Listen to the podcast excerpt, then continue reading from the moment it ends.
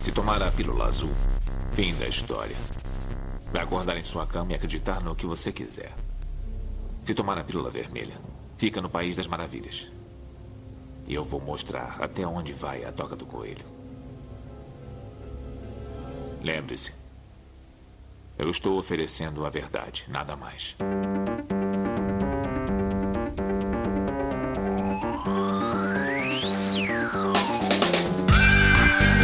Magicando. Mas esse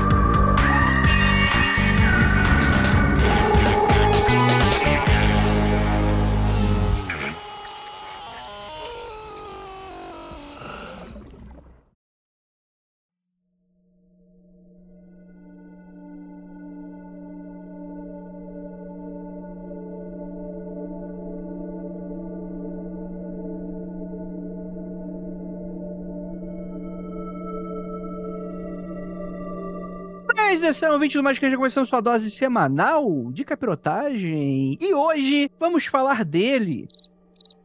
O reino vegetal? Reino, obrigado, Lívia, do Reino Vegetal. Vamos nesse episódio saudar a mandioca e diversas outras plantas, sementes, raízes que necessitam do Deus Rei agora. Sol. E que são tão importantes pra magia. Que afinal de contas, poxa, imagina. Não vai fazer magia com planta? Claro que vai, pô. E aí é um podcast super importante porque a gente se desprendeu e a gente esqueceu muitas coisas. Porque a gente que vive de cidade, a nossa relação hoje com a vegetação é muito diferente, né? Então, esse podcast vai ser um grande aprendizado para todos nós. E para me ajudar, temos aqui a nossa monstrinha do pântano, Ananda. Quando eu cheguei aqui, isso aqui era tudo mato. Olha aí. E o cara com as cabeleiras de cipó, Marcos Keller. Aqui onde eu estou continua sendo mato. O Andrei meteu um. Ah, aqui na cidade que não tem mato. Pô, Só o que tem, tá ligado? Onde eu moro. Lá de vocês aí, seus paulistas. É, Não, fala pra vocês. por é enquanto, né? tem. Um, um dia vocês virão pra São Paulo. É a minha maldição. Nossa senhora. Sim. Ele te odeia, tá bem claro isso. Você ter uma ideia, dois trabalhos que eu tô são escolas altamente arborizadas. Uma delas tem macaco que entra, rouba comida. Na outra tem mato pra caramba, vários bichinhos. Ah, que legal, assim. É muito mato mesmo. E capivara?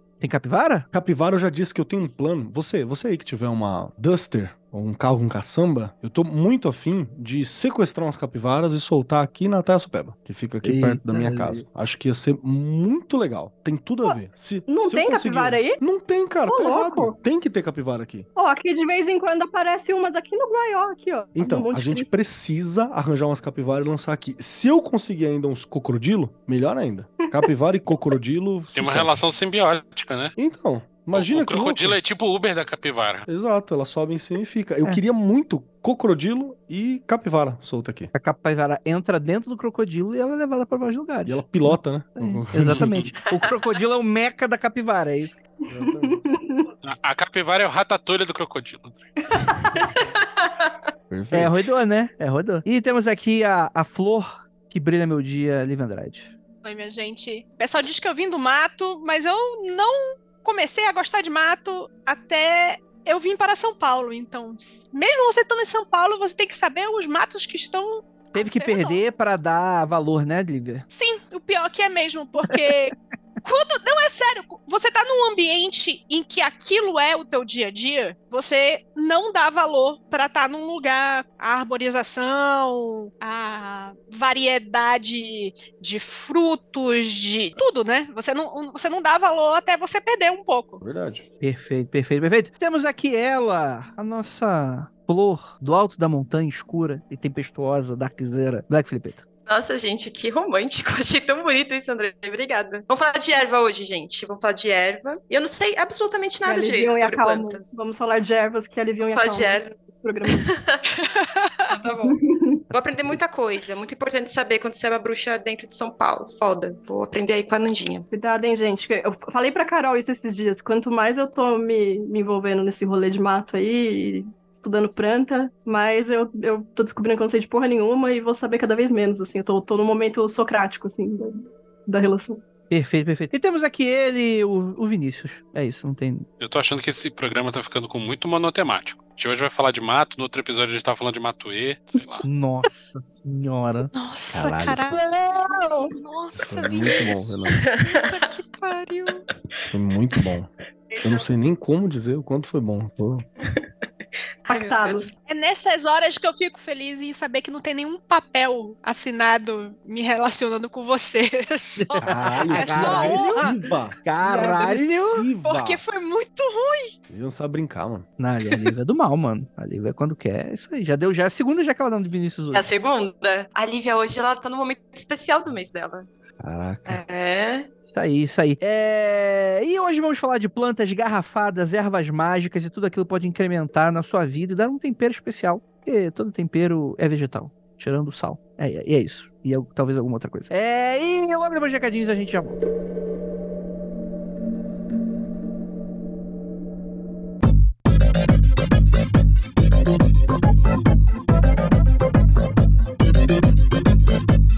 Chegamos aqui em mais um recadinho aqui do seu Magicando. E aí, galera, tudo bem com vocês? Já vou começar com um recadinho da Penumbra. Na última vez que a gente conversou aqui sobre isso, né, a Penumbra falou que ia revelar o nome do autor no próximo lançamento. Então, lá vai a última dica, que é para resolver de uma vez esse mistério. O próximo lançamento da Penumbra Livros, aquela editora de ocultismo do seu coração, qual é a dica? O autor acabou ficando famoso no meio do ocultismo porque Aleister Crowley considerava ele o seu filho mágico. Eita, rapaz. Será que ele vai precisar pagar pensão mágica? Seria aquele que foi profetizado no livro da lei para desvendar os segredos que o próprio Crowley foi incapaz de compreender. Caraca, pouca, pouca bobagem, né? Pouquíssima expectativa que a galera dá no cara, né? Então dá pra ver que o cara é, pô, tem, tem alguma coisa especial nesse cara aí, hein? Se você não descobriu quem é, tudo bem. O trabalho desse frater é inédito no Brasil, então é natural que você não conheça ele direito. Quer dizer, era inédito, porque a Penumbra vai trazer não um livro, não um artigo, mas nada mais, nada menos que as obras completas Deixe Abençoado. Então, galera, corre agora lá nas redes sociais da Penumbra, vai estar tudo aí no post desse episódio, porque eles vão falar mais sobre o autor e suas obras por lá. E no próximo anúncio aqui no Magicando já vai a informação sobre a pré-venda. Então, rufem os tambores que em breve revelações aqui, hein? E a Penumbra pediu também um recadinho mais prático aqui pra vocês. Então a Penumbra vai fazer algo que nunca antes na história desse país fez, que vai ser, tchananã, reajustar os seus preços. A tabela de preços de todos os livros da Penumbra vai ser completamente reajustada a partir do segundo semestre de 2023. E como para tratar com a galera que entende dos Paranauê é sempre melhor prezar pela transparência, a galera pediu pra gente avisar aqui para aproveitar os 40% de desconto antes desses preços serem reajustados até o final de junho. Então, galera, aproveita, você sabe, se você não é bobo, tá dando mole aí, você sabe que teve um encarecimento geral de papelarias e gráfica, o livro tá caro, o dólar tá caro, e lá, lá, lá, lá, lá, e a Penumbra tava praticando os preços até diante da pandemia. Então, fica o aviso, galera, é hora de esgotar o site. Se eu fosse vocês, eu faria isso. Porque esse reajuste, que nada mais é do que muito justo, assim, né, pra Penumbra, vai entrar em vigor em breve aí até o final de junho, tá? Então aproveite essas promoções que a gente tá fazendo até aqui, que vai ser muito importante pra gente, tá bom? Outra coisa, outra coisa, deixei claro aqui no Magicando que a gente tava pensando em fazer eventos ao vivo do Magicando. E teve muita gente que respondeu pra gente: ai meu Deus, evento ao vivo, evento ao vivo. Mas eu queria energia da torcida. Sem energia da torcida, não sei, sabe? Deixa eu fazer meu momentinho com doce aqui pra vocês, ouvintes. Não sei, sabe? Se não tiver mais comentário, não tiver gente na DM, gente pulando a janela, não sei se vale a pena não, hein? Então, fica o aviso. A gente não anunciou nada ainda, não afirmei que vai ter ainda. Pode nunca ter, pode nunca ter. Tô aqui, né, jogando verde pra ver se eu colho maduro. Então, galera, dê um alô pra gente nas nossas redes, nos nossos e-mails, nos nossos comentários, é, pedindo aí eventos ao vivo. Que, ó, eu tô com vontade de fazer, mas é aquilo, né, evento ao vivo, uma dor de cabeça, aquelas coisas que é, é difícil de organizar, né? Então, se a gente sentir que vocês estão querendo mesmo, a gente faz. E vocês sabem que a gente vai fazer com muito carinho, garbo e elegância, né, meus ouvintes? Então é isso. Bora pra mais esse episódio. Ficou fantárdigo. E a gente se encontra agora no Magicando.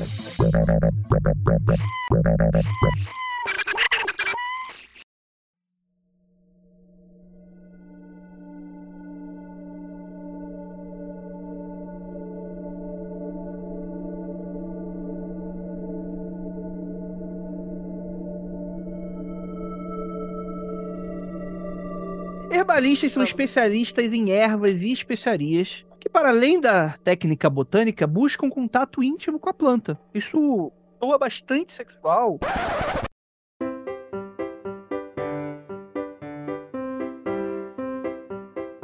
Mas, temos que falar que temos aqui uma, uma plantófila. Um abraço pro Sergei. Abraço. Caralho, é verdade, uma referência, caralho. Homem aí que, né, fazer amor com as árvores. Mas peraí, a gente vai falar de ervas, não de, de legumes de, de formato. Não é isso que a gente tá falando. Não sei- né? Eu não sei do que você tá falando. Também Então, não. Enfim. E eu também não quero Porque aqui a falar gente da tá na referência. quinta série, o Andrei leu a palavra íntimo, ele já levou pra conotação Claro, pô. sexual. Isso que aconteceu. Porque ele não consegue usar essa palavra em outro termo, né? É isso. Não, pô, claro que eu consigo. Vamos falar na terapia sobre a intimidade? Na terapia? Vamos? Vamos falar.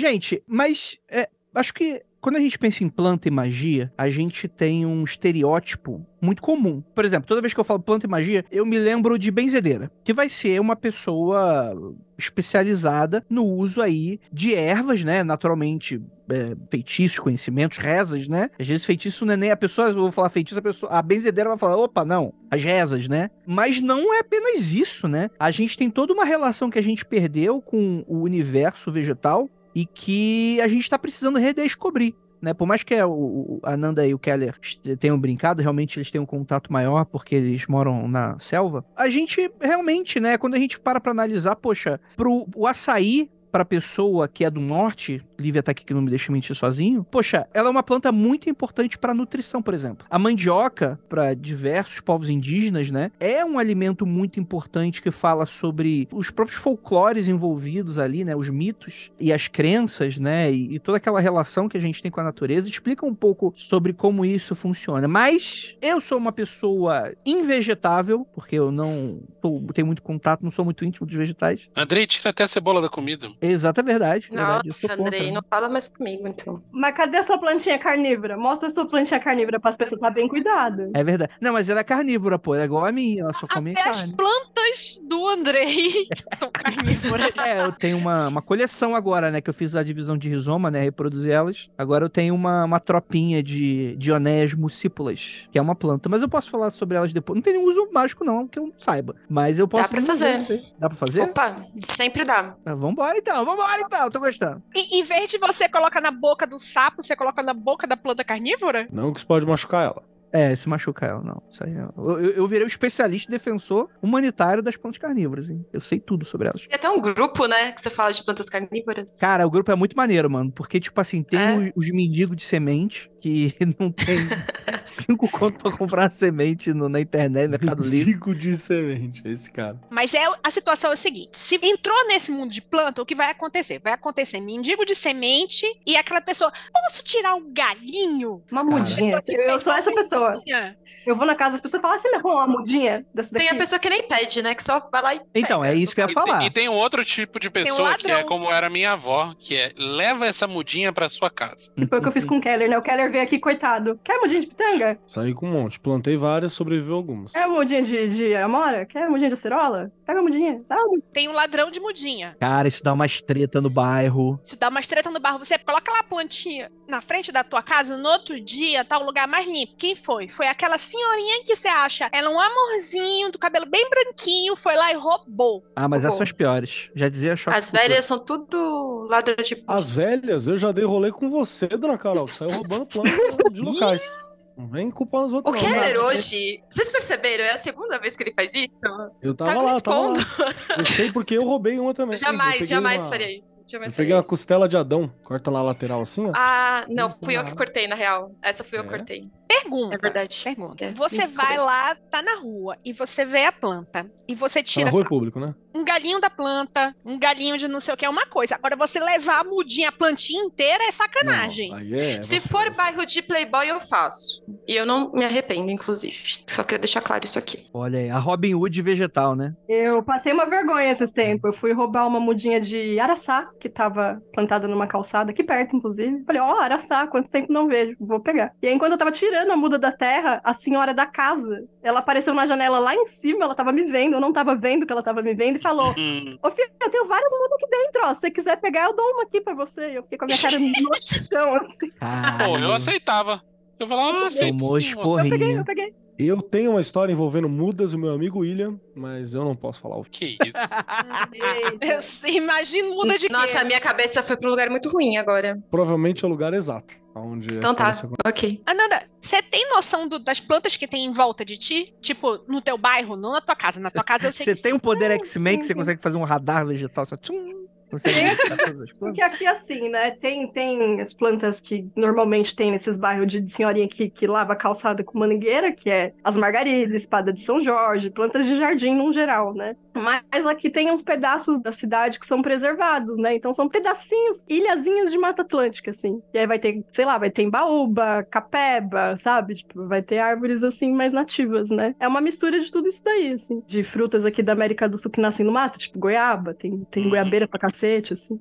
Araçá mesmo, no meio do mato tem bastante. E por aí Boa. vai. Algumas tem aqui no quintal. Aqui tem pitanga, tem acerola, tem amora, é, de frutas que não são nativas também. Tem limão, tem laranja. E eu acho que por enquanto só. Enquanto a gente... tem, tem um abacateiro também, que a gente tá tentando ver se ele produz um pouco mais baixo, assim. Não precisa crescer pra caralho pra começar a produzir abacate. Que a última vez que a gente deixou isso acontecer deu merda, assim. Não é isso. Na verdade, ele está incentivando que vocês produzam pessoas mais altas, né? Ele tá falando, ó, vou deixar É, mais aqui alto nessa aqui pra ver se família- vocês... Nessa família eu sinto muito decepcionar o abacateiro, mas eu acho que não, não vai rolar, não. Olha aí que é com a entrada com celos aí, tem oportunidade, hein? Fica aí a dica. Hum, nem me fala, nem, puta, nem me fala na minha possibilidade de reprodução com essa tendência alta a gêmeos aí. No, Ixi. Brabo, hein? Interessante, hein? Imagina eu grávida de gêmeos dos celos, que é, que é enorme. Imagina. Que beleza que vai ser. Vai, vai falecer, menina aí. Ananda, eu queria puxar você justamente porque você fez essa pauta pra gente, porque você é a única pessoa que tem a capacidade pela convivência, né? Porque, pô, a Carol eu sei que faz várias paradas, a Lívia faz várias paradas, o Kelly faz várias paradas. Eu e o Vinícius a gente come salada, eu imagino, só. E nem tudo, né? É, e eu comer salada, eu tô sendo bastante generoso com a minha capacidade de ingerir vegetais. Não, se não tiver beterraba, eu como. Mas já comi beterraba do prato do Vinícius. É muito ruim, vocês estão doidos. Ela tem que misturar com as coisas, que aí fica mais gostoso. Anandinha, o que, que você prefere em plantas animais? O que, que você é essa pessoa diferente? O que, que você vê nelas que não vê na gente? Eu não sei se eu sei explicar isso de forma racional, assim, mas desde criança, como eu cresci no quintal, que inclusive é o quintal daqui de onde eu moro, a minha brincadeira era essa, né? Eu saía pra brincar e era subir em árvore, brincar com matinho, fazer poçãozinha, fazer perfuminho, sabe? Tipo, fazer comidinha com mato. Então eu sempre cresci no meio disso, assim, envolvida com esses seres, né? Eu brincava com esses seres desde muito criança. E eu sempre peguei gosto, assim. Minha mãe também é uma pessoa planteira, meu pai também era um cara de, de dedo verde, desses que planta os bagulho, tudo nasce, manja, gosta de cuidar das plantas. E eu fui no mesmo rolê, assim. Eu acho que foi uma das poucas coisas que eu não me rebelei contra os meus pais, assim, e fui pra um caminho diferente, né? Peguei gosto por aprender a identificar, sabe? Tipo, aprender nomes diferentes pra mesma coisa. E aí eu tô nessa até hoje, assim. E eu cheguei na idade que eu virei a tia que, que dá mudinha, né? Que oferece mudinha pros outros, que cata mudinha. Me sinto mal se eu não estiver no meio de espaços que não tem o mínimo de reino vegetal, assim. É, acho que é por isso que eu fico tão angustiada quando eu fico muito tempo no centro de São Paulo. Me dá um alívio real, assim, físico, quando eu chego aqui em Poá, por exemplo. Eu costumo descer na estação do centro, né, pra poder vir andando pela parte mais arborizada da cidade e tal, e eu já vou respirando melhor, já vou ficando mais calma, menos ansiosa. E eu não sei porque eu sou assim. se, é, se é essa explicação que você quer. Não, porque eu acho que todo mundo tem essa capacidade de, com relação em plantas, ah, o seu cotidiano, o seu bem-estar mudar. Mas você é uma das pessoas que eu penso quando você fala, pô, identifico isso, consigo identificar isso com facilidade e agora consigo meio que. Porque você fez alguns cursos, né, sobre. Ou não? É, sim, sim, sim. De uns tempos pra cá, também pelo trabalho mágico e também pelo trabalho terapêutico, o herbalista, independente da vertente que ele quer seguir ou do paradigma mágico que ele quer seguir, se ele mexe com isso, ele tem que ter o um mínimo de conhecimento de botânica, né? Porque ele tá manipulando uma parada que faz coisas. Você tem que saber o que essas coisas fazem, assim. Não é uma coisa que você pode usar só energeticamente, né? Dependendo de como você for usar. Se for tomar um chá, ainda que ele tenha um fim mágico, você tem que saber o componente químico que tem ali, né, gente? Planta é, planta é químico. Não é só porque é natural, nasce na terra que não é químico, né? Claro. Você tem Aí que não saber pode o que é fazer aquilo. mal, né? Exatamente. Tem efeitos natural. colaterais, tem interação medicamentosa, né? Que é uma coisa toda que você tem que levar em conta, assim. Então, você tem que ter um mínimo de conhecimento botânico, inclusive de cultivo, né? De plantio, de época, sazonalidade. Então, eu fui buscar cursos direcionados à botânica para me dar esse, esse alicerce dentro dos paradigmas mágicos que eu quero trabalhar. Sim. sabe? Não à toa também muita gente morre no consumo de, de plantas que são tóxicas, né? São coisas nesse sentido, né? Eu lembro Sim. na época que a gente conversava muito sobre aquela pomada do voo e tal, era uma preocupação muito nossa, que a gente sabia que, cara, até mesmo quando você tem uma planta que ela é mais alucinógena, que a gente obtém ali um, um efeito que seja ou pra pra lazer ou diversão, ou pra algum propósito mágico, esotérico, religioso, é o tipo de coisa que o que muda é a dose, né? Do veneno pro remédio. É. Com muita facilidade, né? Ananda, é errado dizer que o alucinógeno é efeito colateral do veneno, na maioria dos casos. Porra, eu não sei. Não sei responder essa pergunta real, assim. Porque, cara, eu, eu acho que uma mesma planta, ela tem vários fins, né? Eu acho que o lance do enteógeno alucinógeno é um dos fins que se pode ter com aquele vegetal, assim. Com certeza ela tem outras propriedades que servem pra uma porrada de outras coisas, assim. É eu que assim, no, no meu entendimento de leigo total, é tipo, a planta é venenosa. A ideia é. O benefício biológico dela ser venenosa é: animais não vão se alimentar dela. Existe um sentido nela ser venenosa. Ela tem uma vantagem evolutiva Sim, por ser venenosa. Ela não tem uma vantagem evolutiva por ser por deixar doidão. E que é justamente querer se alimentar. É, até às vezes, às vezes esse é o objetivo, né? A gente vai entrar naquelas questões, por exemplo, da ayahuasca, que é a combinação de duas plantas. Céticos dirão que aquilo foi um, um- o empirismo, né? Testando e comendo, ingerindo várias plantas até chegar na combinação daquelas duas. Porra, levando em conta o tamanho da biodiversidade amazônica, E, e a dificuldade que é fazer o chá daquela porra, né? eu tenho muita dificuldade em achar que isso foi descoberto aleatoriamente, assim, né? É. Se fosse só mastigar, eu até concordava, mas.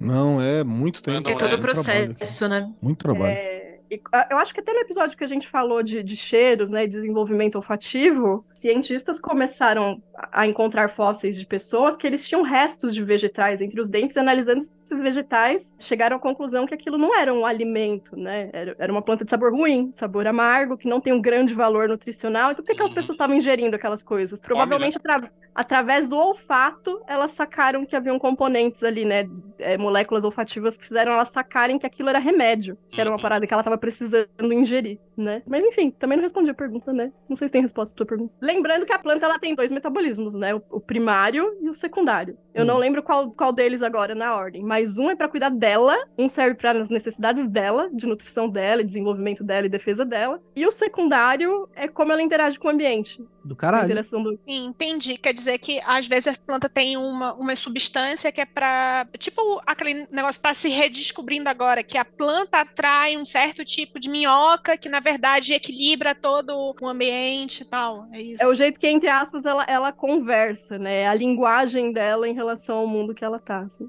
Perfeito. Isso só mostra muito essa diversidade, né? De como é a nossa relação com esses seres, né? Que são seres, são seres, né? São vivos, né? E isso é muito maneiro, né? Porque isso não, não tá óbvio pra gente hoje, porque parece só decoração da vida, né? Tá lá, é floresta, é planta, etc e Cenário, tal. né? Mas você entender todo esse ecossistema, cara, e é muito maneiro. Eu lembro muito daquelas discussões quando começou a fazer aqueles incêndios da Amazônia e tal. É um, muitas vezes, tem muitos daqueles incêndios que são naturais, mas na época do tal governo é, saiu do controle, os incêndios não naturais, né? Teve muito essa discussão sobre a importância da floresta. Porque quando você fala floresta, floresta, floresta, parece só que você, ah, é bonitinho você ter no seu horizonte algumas arvorezinhas para embelezar o ambiente. Mas não é isso a questão toda, né? Existe todo um processo, não apenas da biodiversidade, quer dizer, você acabar com uma área de desmatamento, você vai afetar milhares às vezes centenas de milhares de espécies completamente diferentes que tem aquilo como, como casa e como sustento, né? Mas mais do que isso, existe um processo que a gente ainda não conhece de direito de como a floresta conversa entre si. E isso é muito maneiro, porque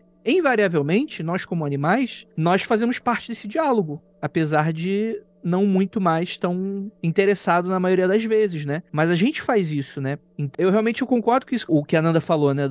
A pessoa foi comendo até descobrir a propriedade dela, né? Parece isso meio maluco, mas a gente tem que entender que, pô, sabe aquele teu cachorro que às vezes come aquele matinho porque tá com dor de barriga? E tu fica se perguntando, caralho, por que, que essa porra desse cachorro sabe desse conhecimento? E é instinto, né? Formado em botânica, pô, você nem sabe, mas ele tem um pega. Herbalista, né? É, o cara arregaça. O cara- Pois Tá é. Tem aquele lance também da doutrina das assinaturas, né? Que eu não sei se vocês já ouviram falar. Paracelso é um Uhum. grande adepto aí. A gente tá falando da linguagem das plantas, né? E a doutrina das assinaturas usa realmente esse rolê de que, a- que as plantas elas têm uma linguagem. Lógico que elas não, não se comunicam falando. Eu, pelo menos, até agora, não vi, né? Fora as plantas Pokémon aí. Você não conversa com as suas plantinhas, Ana? Converso com as minhas plantinhas, mas elas nunca me responderam. Eu ficaria preocupadíssima se elas me respondessem falando, né? Rolar ali um Alice no País das Maravilhas. Né? elas respondem de outras maneiras. A doutrina das assinaturas diz que essas plantas elas têm uma linguagem para se comunicar com, com o meio, com a gente, no caso, e isso está muito relacionado ao formato daquela planta, né? As características físicas dela. E daí vai sair aquele lance de, por exemplo, capeba, que é uma planta aqui brasileira. Tem uma folha em formato de coração, que é boa para problemas cardíacos e problemas renais, né? Ela também parece um rinzinho, assim. Então, muitos conhecimentos tradicionais estão ligados a esse tipo de coisa, assim, sabe? De tipo, ah, beterraba é boa para anemia porque ela tem sangue, sabe? Ela se assemelha ao sangue. Acho que um exemplo famoso é o do, da noz ser boa pro cérebro, né? Tem um formato de cérebro, e, e aí a doutrina das assinaturas se apoia meio nisso, assim, tipo, ah, uma planta quente, é uma planta de elemento fogo, isso tá ligado à característica física dela, né? O jeito que ela conversa com a gente, o jeito que ela dialoga com a gente. E aí a doutrina das assinaturas vai se desenvolvendo a partir daí. E quando eu falo que Paracelso trouxe muitas coisas aí que, que já eram de conhecimento de outros povos, né, originários de vários lugares do mundo, uma vez o ouvinte ficou bravo comigo. que ele Por falou que eu tava. Não, ele falou que eu teria que tomar um cuidado em época de pandemia em falar mal do Paracelso, porque o Paracelso foi um dos caras que trouxe muito avan- avanços na medicina, como por exemplo lavar a mão, né? Que é uma coisa que ele foi pioneiro em descobrir que lavar a Só mão ele era, lavava, né? Ninguém era- era interessante pra higiene. E não foi uma coisa que Paracelso descobriu, assim, né? Eu não, não tô des- longe de mim desmerecer Paracelso. O que eu disse é que muitas coisas que ele trouxe à tona e disseminou e que ele ganha louros por ter descoberto são coisas que muitos povos já sabiam, né? E com certeza ele e outros caras beberam dessas fontes, assim. Botou no papel, né? Foi o primeiro a botar no papel. Pô, cara, eu só desejo que esse ouvinte seja apoiador e mande um pix pra você, né? Porque pra falar merda tá em uma disposição, né? Muito grande. Deu a entender de que eu sou uma pessoa negacionista e que eu estaria fomentando o negacionismo a desmerecer aqui Paracelso, que é uma coisa que eu absolutamente não faço. Inclusive, sou, foi uma das primeiras pessoas a correr atrás de vacina, né? A despeito de ser uma pessoa defensora da medicina popular e que as pessoas têm que ter acesso a esse conhecimento, que as pessoas têm que ter autonomia sobre a saúde delas e sobre o que elas comem, que isso é político, bibibi, bobobó. Sou uma pessoa que também confia na ciência e faz uso dela, né? Tamo aí pra isso também. O nome do ouvinte era José Hohenheim, né? Era o nome do ouvinte. tá. O nome do ouvinte, o nome era Celso. Desculpa. Amigos chamam de Celso, né? Celcinho? Exatamente. Mas, cara, isso é muito maneiro quando a gente para pra analisar, porque, principalmente aqui no Brasil. Cara, Brasil, ele é um mato. Comparado com outros locais, assim, o nosso contato com a natureza e com, e com todo o resto, assim, ele é muito nosso nesse sentido. Então, você vai ter diversas. Eu citei a benzedeira, mas, pô, não tem como não falar das garrafadas do Norte e Nordeste, né? E eu falo Norte e Nordeste porque eu não sei se isso era muito comum pro Sudeste antes da galera vir pra cá, né, Lívia? Tem também. Vem da presença indígena daqui também, das garrafadas. Garrafada pra mim nunca foi comum, assim. Eu, eu, eu fui- eu realmente fui ter mais contato com pessoas de outras regiões, assim. Não, mas é comum sim, cara. A ideia da garrafada tem talvez seja um pouco mais presente no norte e nordeste, porque pensando bem, amigo, SUS a gente tem desde quando, minha gente? Década de 80? Alguma coisa por aí. E, tipo assim, se você não tem acesso porque você não tem estrada, se você não tem acesso porque não tem médico, se você não tem acesso porque você vai ter que recorrer ao conhecimento popular. Claro. E durante muito tempo, ah, é só conhecimento popular, mas agora a gente sabe. Eu falo sempre do INPA, que é o Instituto de Pesquisa da Amazônia, porque é o, o que eu lidava, o que era o meu dia a dia, né, em Manaus. E já se provou que muitas dessas plantas que se usavam empiricamente, por- às vezes até por causa da assinatura, né, tipo assim, eu me lembro muito quando foi provado que a chá de quebra-pedra, sabe a plantinha quebra-pedra, Aham. realmente funcionava para ajudava no dissolver pedra no rim. Médicos recomendam, inclusive, né? Pois é. É um conhecimento que agora vai, né? Tipo, assim, é um conhecimento popular que a medicina agora tá voltando, com pesquisando para ver se, se realmente tem uma quê de químico nisso, né? Agora, pro Sudeste, vocês tiveram, sei lá, acesso à medicina mais fácil, mais rápido, há mais cidades para cá, até uma, talvez um, um- as pessoas passaram aí para cidades mais rápido do que para outras partes do país. Eu não sei, assim, eu acho que talvez por uma questão de geográfica, de acesso, tenha ficado mais tempo esse negócio das garrafadas e da medicina popular para lá. Mas a, sempre onde tinha o, o povos indígenas, tinha essa ideia de como tratar, lidar as coisas com garrafadas. Eu concordo com a Lívia. Eu acho que são vários fatores, mas acho que o socioeconômico conta muito, assim. A gente aqui tá no Sudeste, né, e esse eixo Rio-São Paulo, pelo menos aqui em São Paulo, é por mais sofrível que seja, é onde o SUS funciona melhor do que no- nas outras regiões do Brasil, assim. E eu acho que isso conta muito na, na disseminação de outros tipos de conhecimentos e medicinas e o uso dessas paradas, né? Tem uma outra coisa, Nanda, também de conhecimento. O que eu digo assim é a convivência em cidade. Você vai esquecendo algumas coisas, porque tua avó não vai falando Tem essa cegueira botânica, né? é a segredo botânica, porque eu me lembro que você tava passando aqui perto de casa, aí você falou: olha, tem não sei o que aqui, isso aqui é comida. Aí eu olhei esse matinho e disse assim: esse matinho eu não conheço, isso é um matinho aqui de ordem. É que você é amazônida, né? Eu, por exemplo, se fosse pra uma região do Amazonas, eu ia ficar completamente perdida também. Eu não conheço quase nada aqui, não sei que plantas são essas, assim. É um mundo completamente novo, né? Na Mata Atlântica eu me viro. Inclusive, a Lívia inventa um monte de nome de planta. O Vinícius diz que eu invento o nome de fruta, mas eu carreguei o Vinícius pra lá, ele teve que sofrer a presença do meu pai enfiando nele é, jambu. De, Hum, a gente entregou todas as, as frutinhas esquisitas que a gente tinha lá, tipo, ele comeu um monte de dramático. corva. Sorvo é bom. Sorvo é bom. Eu nunca vi um Guaraná, inclusive, em natura, só vejo na TV. Nunca vi uma frutinha de Guaraná. Pô, aqui no mercado eu vejo direto, mano. Com um olhinho, Isso, isso, nunca vi. com um olhinho, né? É mó difícil. Mas sobre a cegueira botânica, assim, só pra não falar que, tipo, ah, as pessoas que são cegas botânicas e que são um grande defeito, isso é um processo natural, social nosso, ele também é biológico, né? Com o passar do tempo, o ser humano, ele não precisou mais tanto ficar ligado no, no rolê de planta, porque o cérebro dele entendeu que ele tinha que ficar muito mais esperto com bicho, né? Então o cérebro, ele captava muito mais movimentações em volta da gente de animais, porque as plantas não ofereciam tanta, entre aspas, tanta ameaça assim. E aí foi isso somado ao nosso êxodo para espaços urbanos, né? A gente conseguiu domesticar as plantas de maneira muito mais fácil do que os animais, né? Sei lá, a gente domesticou o cachorro e o gado. Mas as plantas, por exemplo, árvores frutíferas, elas não são as mesmas árvores que tinham há mil anos atrás, né? Elas foram se modificando durante bastante tempo por seleção artificial nossa, né? Então, hoje você vê, por exemplo, laranja, cara, a laranja não é mais plantada na semente. A laranja é uma fruta que foi criada, né? A laranja já é uma junção de mais frutas. A banana mesmo, por exemplo, ela não tinha aquele gomo que a gente come. Era, era só as casquinhas que a gente ia ti- tirando, né? Era só semente. O milho, por exemplo, né? Cada pontinho preto que você tá olhando era uma semente que não nasceu na banana, tá ligado? Aqueles pontinhos pretos que estão dentro. E o milho também. O milho ele era pequenininho, assim. Era o tamanho de um E dedinho. lembrando assim. que tem vários tipos de milho, hein, galera? Não é só a monocultura do milho amarelo aí, não. Tem, tem milho de tudo que é jeito nessa vida, assim, de toda cor e tal. Inclusive, a, a América Latina, né, o lado hispânico ali, ainda tem bastante coisa, porque sempre foi uma base da, da alimentação inca, asteca, maia, e por aí vai. Então você tem uma porrada de milho diferente ainda, nesses locais que são cultivados, são, foram modificados, alguns aumentaram e tal, mas não é só a monocultura do milho amarelo, né? É, tinha muito a ver com o ambiente. Aqui a, a mandioca é uma coisa mais importante do que é o milho, porque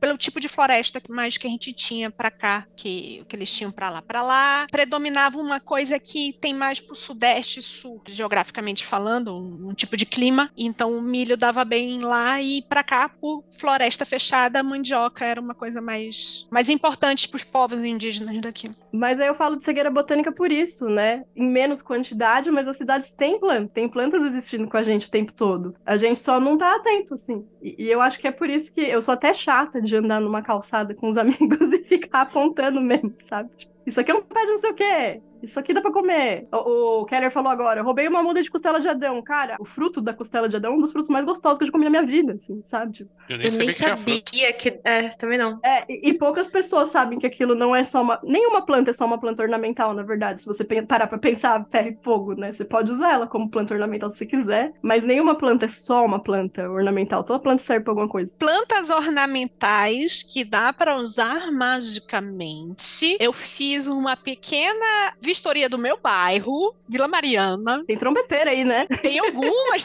tem algumas simpáticas, tem uma coisas tão legais aqui que a pessoa não sabe o que tem no quintal, amiga.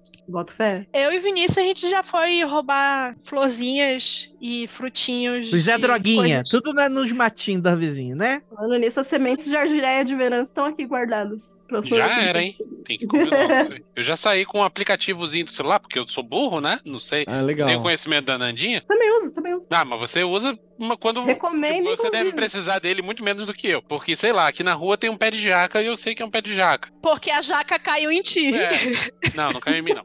Mas fora isso, eu tenho que. Porra, você precisa tenho- ser atingido por uma jaca pra entender que é uma jaca, é porque tá feio mesmo, né? A jaqueira chegou no limite da paciência dela, assim. tipo- Gente, eu sou uma pessoa muito menos urbana do que vocês imaginam, tá? Não sou tão burro assim.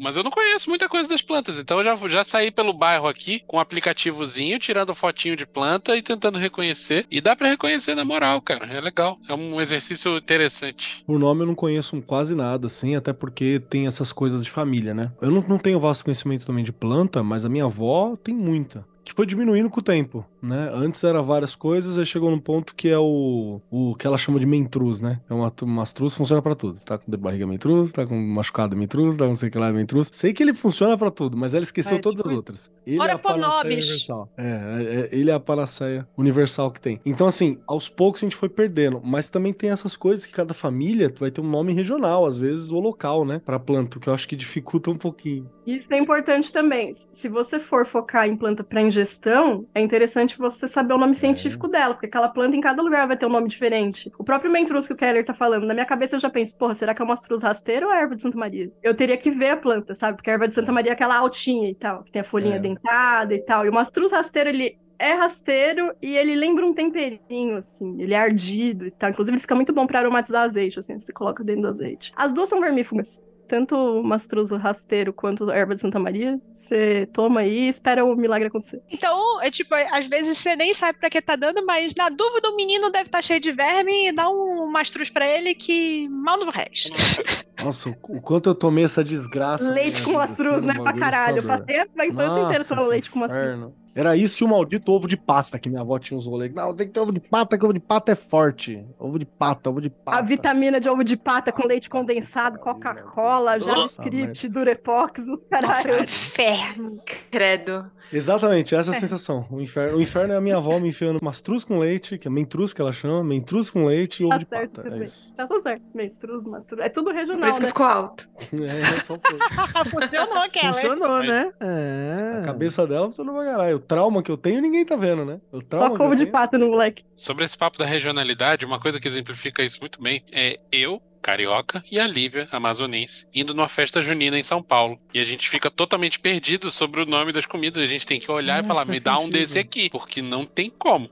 Não Tem como. nome. Se, se comida, sei lá, curau não é a mesma coisa aqui, Curau. Manaus, Mungunzá no Rio de Janeiro. A gente não sabe o que é. Tipo, a gente tem que apontar na festa junina. Então imagina de planta, né? Por exemplo, eu tava procurando, Ananda, durante algum tempo, gente, eu tentei fazer bitter. A Ananda, pelo que eu entendi, vai mais pro lado do cheiro das plantas, tá mais interessada na parte do cheiro, de comer, né, Ananda? De medicina também, mas aqui é uma coisa que eu guardo muito pra mim. né? Eu não vou sair por aí recomendando as coisas pras pessoas. Eu, eu prefiro testar em mim antes. Eu tô interessada em beber.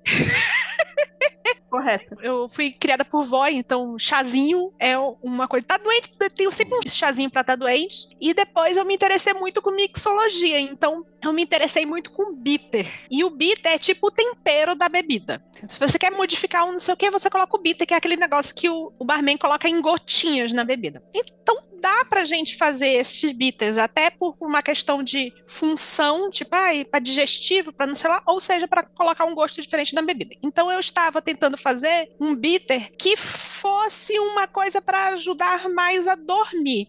E eu peguei uma receita de um bitter que tinha muitas plantas importadas. Plantas que não tem aqui. Eu disse, então eu vou fazer o daqui. Aí fui colocar lá passiflora, que é maracujá e tal, não sei o quê. E fui ver as outras plantas que tinham aqui perto. Eu disse, será que eu consigo achar umas plantas? Só que aí eu vou e acho planta no meio. É tipo assim, eu não me lembro mais qual é o nome da planta que eu tava querendo. Faz tempo que eu tava fazendo essa receita. Mas achei na beira da rua, como planta ornamental. Aí eu disse assim: eu não vou pegar isso aqui, tá cheio de poluição. Ah, é, é. Não recomendo também. Então eu, fui ter que comprar a planta. Eu não posso usar, às vezes, umas plantas que eu acho, porque eu acho que magicamente a energia não vai estar tá boa. Eu acho que ela vai estar tá cheia de poluição. Então eu tive que comprar a planta para fazer o bitter. Eu acho assim, se for só um paradigma energético, se você for usar só aquela planta energeticamente, eu acho que ainda rola. Agora, se for uma coisa para ingerir, eu já não recomendo. A gente tem que separar herbalismo de fitoterapia, né? Fitoterapia, tem pessoas habilitadas no Brasil para fazer, que são profissionais, que fazem cursos e... Explica a diferença das duas pra gente, Ananda. Explico, explico. Inclusive tá aí na pauta, né? Tem muita gente que, que se confunde com isso. Eu acho que até que eu vou ler ipsis literis o que tá aqui, assim. Fitoterapia é uma prática reconhecida na maioria dos países. Normalmente os profissionais, como eu falei, são habilitados a prescrever ervas medicinais amparadas pela lei, se formam para isso. Vários médicos têm essa especialização. Eles obrigatoriamente têm que ter conhecimento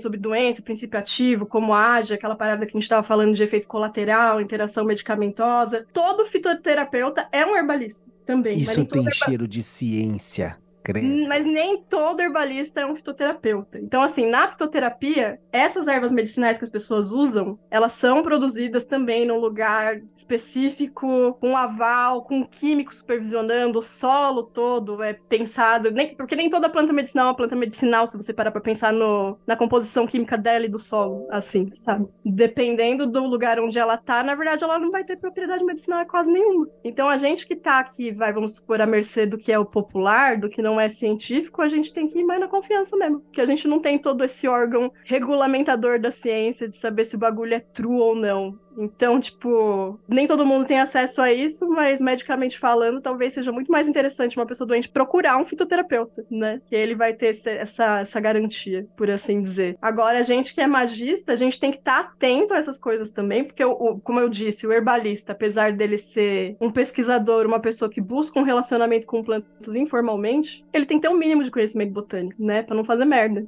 Isso a gente fala em vários paradigmas mágicos sobre qualquer coisa, né? Você tem que saber minimamente como é que funcionam as coisas, assim. E aí, nesse caso específico que a Lívia citou, por exemplo, eu acho que se ela fosse usar um paradigma energético, tudo bem pegar a planta ali de onde ela achou, sabe? Existem, dentro da fitoenergética, que é um paradigma mágico do herbalismo, você pode até fazer uma limpeza energética naquela planta. Então, acho que super rola usar. Agora, para ingestão, para comer, para chá, eu já não sei se eu recomendaria. Mas se tu fosse meter no álcool, por exemplo, no mata tudo que tenha de ruim lá? Pode ser que não tenha o de bom também. Pode ah. ser que o de bom não Depende da porcentagem do álcool. Se for um álcool 70%, eu nem sei se. Mata até você. Hum, Pode ir. Não sei, não sei. Mas, por exemplo, a planta em questão que eu tava falando tava no meio da estrada. O Keller ficou de me trazer lá da escola dele, que também tinha planta, e ele não trouxe. Levei, não levei? Levou, não. Só mandou Caraca. foto. mandou foto.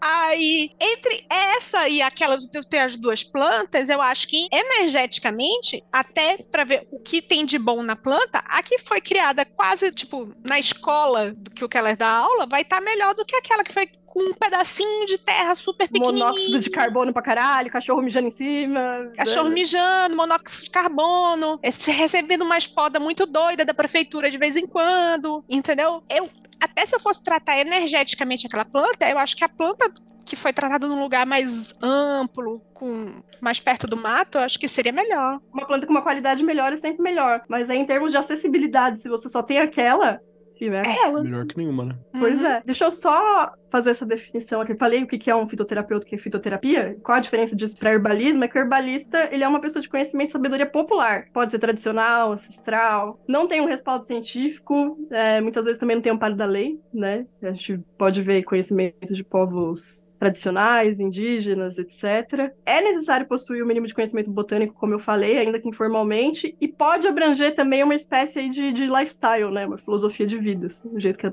pessoa escolhe levar a relação com a coisa toda, que é meio o que eu faço, assim. O herbalismo é cultural, né? Ele é plural, ele é variável, então, tipo, mano... É um estilo de vida, Rogério. Estilo de vida, que é você botar planta samambaia no, no apartamento de chão de taco, no, na Santa... Tô brincando. Eu vou ter que estar fazendo isso daí. Só não tô na Santa Cecília, mas tô perto. Inclusive, é muito triste esse lance todo do, do urbano versus a forma como a gente se relaciona, porque eu acho que existe uma defasagem muito grande na minha formação quanto bruxa, porque eu tô no meio da cidade. Eu basicamente não uso disso, né? O que eu uso é muito pouco, muito básico. Na verdade, eu consigo me virar, eu me relaciono de uma forma meio superficial, inclusive. E eu acho que isso acontece muito porque eu não tenho acesso a isso aqui tão fácil, né? Eu teria que me deslocar daqui até um parque, sei lá, o Ibirapuera, para conseguir estar em contato com a natureza de fato, sabe? Aqui no meio, no meu bairro tem literalmente uma árvore na frente e eu já vomitei nela, tá ligado? Essa é a minha relação. Você pediu com a desculpa. natureza. Começou bem a relação. Sim, porra, pedi desculpa pra caralho. Eu pedi muita desculpa pra ela, assim. Mas eu só tenho isso, entendeu? E é meio triste, assim. Mas eu. Vomitei nela. Hoje somos vomitei melhores nela. amigas, né? Não, ela gosta de mim, ela gosta de mim. Ela, ela sempre me. Ela lembra de mim com carinho. Toda amizade começa com você vomitando na pessoa. Exatamente. Mas assim, na, pra bruxaria natural, é muito importante que você tenha um conhecimento um pouco mais aprofundado a respeito de ervas, né? A respeito das plantas e tal. E eu não sou da bruxaria natural, então acho que tá tudo bem. Mas toda semana eu tomo pelo menos dois banhos de erva. Então. Você tá na bruxaria sobrenatural, né? faz. Sobrenatural, é isso. Mas, É, por exemplo, as coisas da cozinha também, que a gente usa em cozinha, a gente também pode usar magicamente, tipo alecrim. Sim. Existe a gastronomia mágica, né? É- Não, tem todo, tudo do voodoo é na cozinha, cara. Tudo que você faz é coisa que tá na cozinha. Tudo, tudo, tudo, tudo. E pensar, se a gente tiver um olhar meio inclinado pra Ayurveda, pensar em elementos, né? Total. A gente gravou aí um episódio que deve ser publicado aí em breve, de um ouvinte falando pra gente sobre a Ayurveda, e ele explicou coisas maravilhosas, assim, né? Em relação a equilibrar energias do seu corpo e tal, e aí alimentos que são de fogo, alimentos que são de água e tal, isso foi, foi muito massa, assim. Eu acho que instintivamente a gente acaba fazendo meio que isso, né?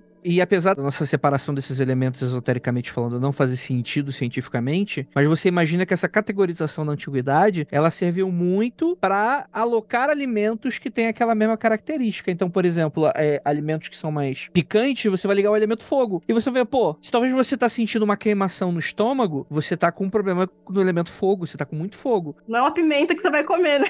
É, então. e a pimenta naturalmente piora essa situação, assim como o café Vai ampliar o fogo. né? Vai ampliar o fogo. Então isso é ruim. Então olha como é que essa lógica funciona dessa maneira intrínseca e muito interessante. É difícil você desassociar, né? É que hoje a gente tem a ciência, que a gente consegue uma sofisticação com relação às substâncias que tem aquilo, mas mesmo a ciência não vai ter resposta, como a própria Nandinha estava falando, a muitos desses outros elementos que estão presentes na natureza e a gente não faz a mínima ideia como é que a gente descobriu. Então isso é muito maneiro quando você vai ter um pouco dessa vivência, assim. Até a nossa percepção do nosso corpo, né? Às vezes você tá com dor. Mas essa dor é uma dor que é uma dor fria ou uma dor é quente? É uma dor que você tem vontade de aquecer ou uma dor que você tem vontade de esfriar, sabe? Eu acho que instintivamente a gente saca um pouco dessas coisas, né? Tipo a dor da cólica, que pra mim é uma dor fria. Eu tenho que botar uma bolsa quente de água, sabe? É interessante pensar assim, eu nunca tinha tentado classificar o tipo de dor ou sensação no corpo assim. Quando eu pergunto isso pras pessoas, eu fico tirando de louca, né? Tipo, ah, me recomenda um chá aí, eu tô com dor, mas você tá com uma dor fria ou com uma dor quente? Aí a pessoa fica, quê? Mas quando você fala da cólica, por exemplo, é porque a sua percepção pessoal é de que ela é fria e você quer uma bolsa quente. A minha cólica, ela pode ser quente, por exemplo. Eu preciso de uma coisa fria.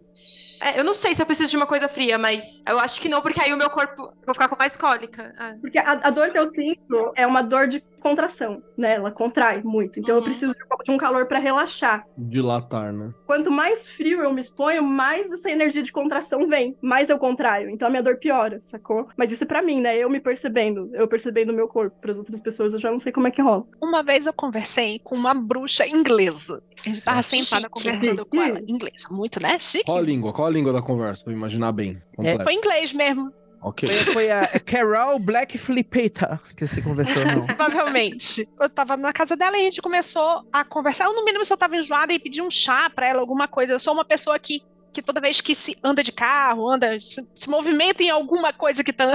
coisa eu fico meio enjoada. E ela tava contando a história de que as pessoas estão tão apartadas do que é natural, até na comida, no que tá em volta, no que tudo, que ela tava contando a história de um- uma conhecida dela que falou assim: ai, eu tô com dor de cabeça, ah, tem aspirina aqui. E aí ela falou assim: não, não vou tomar aspirina porque não bate com as coisas que eu queria dar, sei lá, minha visão natural das coisas. Eu não quero nenhum remédio. Ela disse: gente, mas a aspirina bate tudo com, com a visão natural das coisas. As- aspirina, aí ela explicou pra ela de onde vinha a aspirina. A aspirina veio da ideia de você pegar a casca do salgueiro e fazer um chá da casca do salgueiro para você ter uma coisa analgésica, né? Aham. Se usar mais pra dor de cabeça. Toda a nossa medicina alopática surgiu com plantas, né? Que foi você isolar em laboratório o princípio ativo de uma planta e aquilo se tornou a farmácia que a gente conhece hoje, que é a farmácia que a gente vai e compra um remédio. Só que, ao isolar o princípio ativo de uma planta, que é um sistema complexo, né? Que tem várias coisas nela, para tratar uma doença, você aumenta o risco de efeitos colaterais. Sim. Aí a pessoa, tipo, ti- ficou chocada, né? Tipo assim, aí ela falou assim: isso é o normal pra todo mundo. E ela tava falando da Inglaterra. Aí eu disse, mas vocês não têm ideia de que, tipo, você toma um chá de menta pra melhorar o estômago? Aí ela disse: não, isso não é de conhecimento. Tipo, eu não sei. Menta é uma coisa que eu coloco pra fazer um Um morrito drink.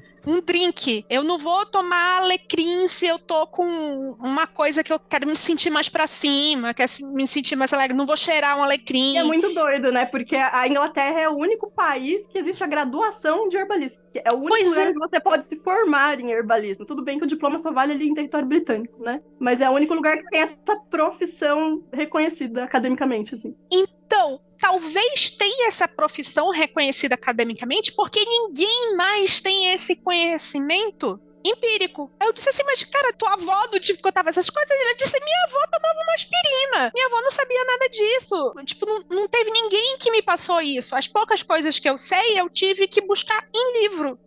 Aquilo ali chegou na minha cabeça, aquilo, eu te juro, aquilo explodiu. Sabe quando, quando a pessoa fala pra você assim, ah, não vou comer carne porque eu sou vegetariana, e a pessoa fala, tudo bem, então vou fazer um sanduíche de presunto pra você. Eu tava me, me sentindo essa pessoa assim que não consegue assimilar como uma pessoa não sabe quando deve tomar um chá de menta, quando deve che- cheirar um alecrim, quando tem que, sei lá, tomar um chá de maracujá. Exato, pô. O pessoal estranha muito quando pede uma salada e eu coloco peixe. É isso aí mesmo. Pelo menos esse tipo de coisa eu consigo fazer. Tô felizinha já com a minha capacidade de me relacionar com as ervas. Aí, ó, numa, numa rinha de uma bruxa inglesa brasileira, já vimos quem ganha, né? Ah, não, eu tenho dúvida. assim, eu acho que que bom que a gente ainda tem esse mínimo conhecimento, porque aparentemente o resto do mundo tá perdendo tudo. É, Eu acho que aqui o, o que ajuda é a biodiversidade, né? A gente tem uma É, biodiversidade realmente. que é um bagulho surreal, assim, tipo. Não, mas por exemplo, planta que não é daqui, que não é endêmica daqui, sei lá, artemisia. Eu sei que a artemisia é bom pro estômago, sei que, que é bom pra, tipo, se você tá com uns vermezinhos aí também, também é bom. É usada em muita coisa, inclusive. Garrafadas, inclusive. A garrafada. A Artemisia, eu já uso ela mais pro rolê esotérico mesmo das ideias. Tipo, faz um travesseirinho de Artemisia na hora que você quer fazer algum tipo de trampo Brava. onírico. Artemisia é brava. Funciona é Ah, beleza. na hein? hora que você quer pegar a sua intuição e colocar ela no talo pra poder descobrir as coisas, chá de Artemisia também, ela tem um gosto horroroso, mas A funciona. bichinha- Eu gosto, sabia? Você gosta? Eu fiz um bitter, o Keller foi meu minha bom. cobaia. E ele funcionou muito bem, que é um bitter pra sonhos, que tem a mistura de tudo isso. Losna, que é a Artemisia daqui, Nossa, minha né? avó adorava essa merda também. Chá de losna, Deus me livre. Amargo pra caralho. Chá de Losna, Losna é Artemisia. É o mesmo? É a Artemisia daqui. Prima latina. É prima latina. Lavanda, maracujá e todas essas coisas a gente colocou no, no coisa. O Keller utilizou. Keller, seu feedback. Eu lembro que eu gostei. Eu, não- eu precisava ver as anotações, né? Eu lembro que eu gostei bastante. Será que é por isso que tem o Keller de Serviços Oníricos? Tem uma parte minha solta e também. louca de Artemisia até hoje? Pensa nisso. Caraca, a Lívia criou o Keller Serviços Oníricos. Eu não tô entendendo.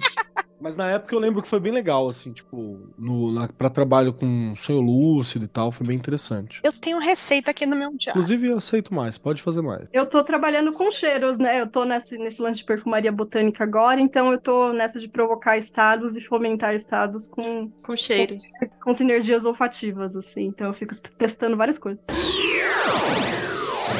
Ah, não, deixa eu te fazer uma pergunta sobre isso. Eu não sei se cabe na pauta, mas eu tenho muita curiosidade sobre essa questão dos cheiros, porque é uma coisa importante pra mim. Eu percebo que vai ter cheiros e cheiros que me atraem ou me repelem e que eu vou me sentir confortável ou não, dependendo de como for. E aí eu tenho essa amiga, que é a Lari, beijo Lari, maravilhosa. Enjoar. Beijo, Lara. Ela também faz o curso de, de. Como que é o nome? Não sei o que lá, olfativo da. Perfumaria ancestral da, da Palmira Margarida. Isso, exatamente. E aí ela tava falando sobre pessoas que são mais quentes, amadeiradas, orientais, enfim. E ela começou a me classificar ali perto de uma coisa meio canela. É a assinatura olfativa da pessoa. É. E aí é como você sente sobre a pessoa e você faz essa assinatura ou é alguma coisa à parte? Você começa a se perceber os cheiros que você tem mais afinidade, os cheiros que você gosta mais, os que você gosta menos, e você começa a perceber a sua assinatura olfativa. Mas aí o cheiro que eu sinto na outra pessoa não necessariamente corresponde a nada além da minha própria percepção.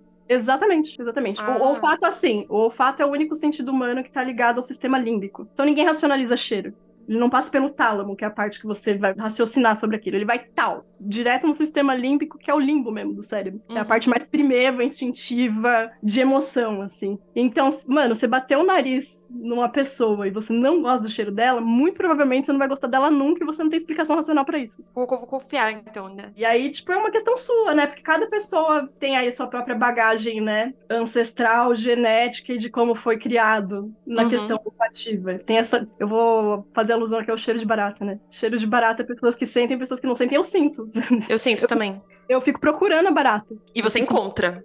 Onde tá? Onde tá? É, que É nojo. Ó, esses tempos eu passei por uma experiência horrível, que foi, tipo, estar dormindo e acordar sentindo um cheiro muito forte de barata, olhar pro lado do travesseiro e ela estava do meu lado, me encarando. Que horror! Eu só bati a mão nela, assim, ó.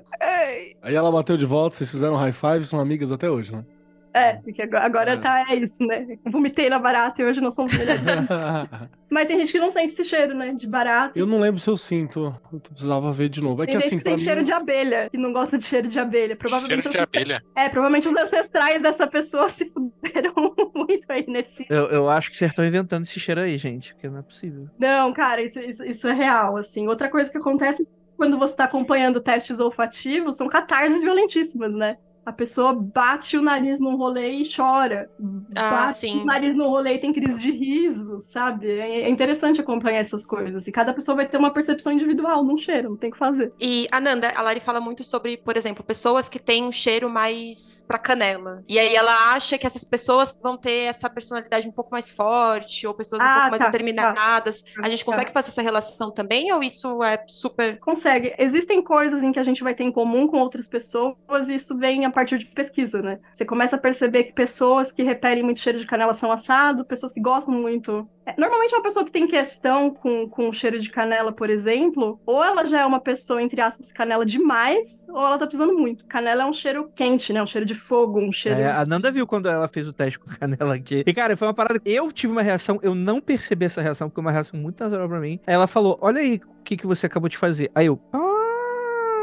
E o que, que você fez? Mas o que, que você fez? Tava de pau É, duro. eu enfiei, enfiei ela no meu cu, é óbvio, não. É, ela, ela colocou, tipo assim, você tem os potinhos que ela vem, né? E coloca Uhum. perto do seu nariz. Aí o cheiro fica forte. Não fica insuportável, mas fica aquele cheiro que é impossível você não saber. Cara, sem sacanagem. Ela colocou a canela no meu nariz, eu virei a cara de uma maneira, tipo, meio. E eu não percebi que eu fiz isso. Foi muito E eu, calma, cara. É, foi uma Mas parada é muito porque você é canela demais já. Que é ariano, né? Não sei, eu tô Provavelmente. chutando, gente, não faço ideia. Isso aí virou PTI do cheiro, tá ligado? Pô, eu também sou ariano e gosto do cheiro. eu Meio adoro cheiro de canela. É, nem todo ariano é, é essa pessoa, se a gente for pensar energeticamente a canela como uma coisa do elemento fogo, uma coisa colérica, uma coisa sekhmet, eu não vou dar, por exemplo, um perfume de canela pra uma mulher que tá colérica, descontrolada, que acabou de passar por uma coisa super traumatizante, que tá nervosa. Não vou dar um perfume de canela pra ela, velho. Não acho que é uma coisa que vai acalmar, sacou? Dificilmente eu sinto uma pessoa no teste olfativo cheira a canela e fala, ai, que vontade de dormir que dá, nossa, Ai, que Não, paz. vontade no meu Não, coração, sabe? A pessoa pode até gostar, né? Mas sentir paz Ah, é, não vai. gosto, mas É. nossa, que tranquilidade no meu coração que deu. Deve ser uma pessoa terrível, né? Pra conseguir sentir uma tranquilidade. Não, eu adoro o cheiro de canela. Eu sinto o cheiro de canela, desde que não seja um negócio aqui em si, me dá vontade de, sei lá, pra mim é uma coisa é, confortável. Mas é, porque a canela é fogo, ela ela é uma coisa que É abraça. tipo sentir cheiro de café. Aconchegante. Final da tarde, com família, pão com manteiga e café, sabe? Uma tarde chuvosa. E sentir cheiro de gasolina e gostar é, é problema? Ah, eu gosto. Aí é parafilia, né? É drogas. É drogas.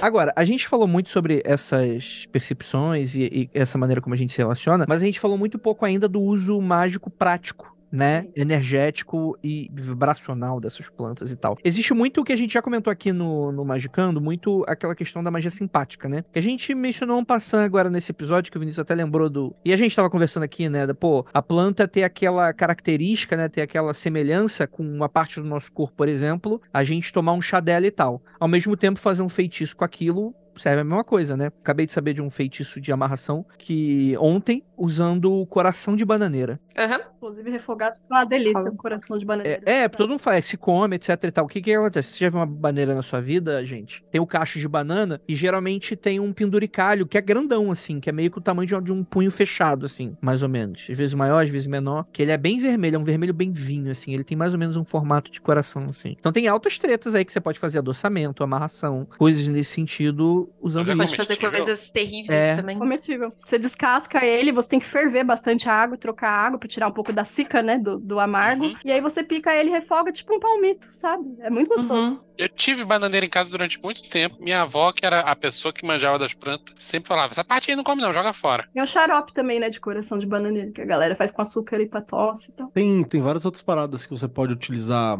é, nessa questão simpática, né? Que você poderia usar sangue, por exemplo, que você, ao invés de usar sangue pra potencializar ou pra dar força e tal, usar Beterraba. pau-brasil. É uma parada que a galera fala muito também. Uso de pau Sangue de dragão. Óleo vegetal de sangue de dragão. Exato. Que é, é até resinoso, né? Ele... É, Che É muito- cheiroso Pode usar cacete. romã também. A romã é legal também pra fingir que é Também sangue é outra coisa que parece um, um coraçãozinho. né? Eu já usei beterraba em feitiço no lugar de romã, inclusive. Cara, eu preferia usar beterraba mais barato, não é mesmo? Mais fácil de achar. Então, É. tem algumas coisas que são muito difíceis de achar. Principalmente que você vai, por exemplo, mandrágora. Eu sei o lugar que vende, se você quiser, depois eu te passo. só é um inferno pra sair de lá, porque você vai conversar muito e você É. fica embora. Você vai ficar pra sempre. Mas você vai conseguir Dá comprar. o dinheiro, se a você gente dá o dinheiro e a Carol pega. Tá, pode ser também. Mas aí eu vou querer a taxa do, do Zé Delivery, tá? Quer pegar um pouquinho né, da, da mandraga. Sim. Então, mas tem algumas coisas que a gente pode pensar em, em substituir, né? Vou dar uma de. Qual é o nome da. Be- Bela Gil da Magia. Bela Gil da Magia, você pode substituir.